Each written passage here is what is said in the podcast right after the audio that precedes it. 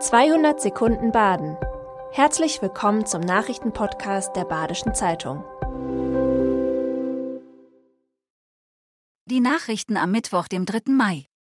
Der SC Freiburg muss im DFB-Pokal-Halbfinale gegen RB Leipzig eine eindeutige 1 zu 5 Schlappe hinnehmen. Schon zur Pause lagen die Breisgauer mit 0 zu 4 aussichtslos zurück. Ihre Fünferkette zu Beginn des Spiels brachte keine Stabilität. Zudem stimmte das Verhältnis zwischen Defensivstärke und Ballsicherheit nicht. Auch nach einer Korrektur durch Coach Christian Streich war es für den SC unmöglich, nach vorne zu spielen, ohne dabei in größte Kontergefahr zu geraten. Den Treffer für Freiburg machte Michael Gregoritsch in Minute 75.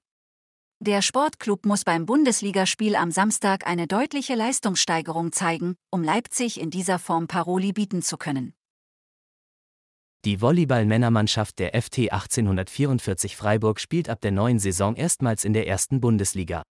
Für den Freiburger Volleyball ist das ein Meilenstein. Verträge mit mehreren kleineren Sponsoren sind bereits abgeschlossen. Sie sorgen für ein Budget, das für drei Spielzeiten reicht. Seitens der Volleyball-Bundesliga gibt es die Garantie, dass die Mannschaft während der ersten beiden Spielzeiten nicht absteigen wird.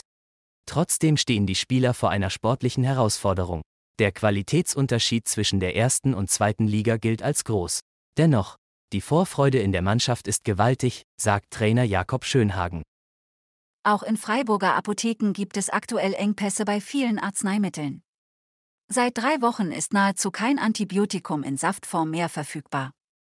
Das erfordert von Apotheken und Ärzten Flexibilität, gerade im Notdienst. Die aktuelle Streptokokkenwelle verschärft die Lage. Auch sind viele Arzneimittel über den pharmazeutischen Großhandel zurzeit nicht bestellbar. Am Wochenende gibt es zudem nur begrenzt Lieferungen.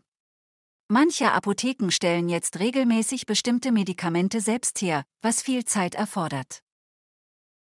Jugendliche haben Spieler des SV Ballrechten Dottingen nach einem A-Jugendspiel gegen den FC Emmendingen attackiert. Der FC Emmendingen hat sich entschuldigt und das nächste Spiel seiner zweiten A-Jugendmannschaft abgesagt. Die Spieler waren nach dem Vorfall verstört und verängstigt, so FCE-Jugendvorstand Dominik Falk. Nach einem 0 zu 0 attackierte eine Gruppe Jugendlicher mit Pfefferspray und Stühlen mehrere Gastspieler, den Gästetrainer und Eltern. Laut Polizei sollen insgesamt acht Personen bei der Schlägerei leicht verletzt worden sein.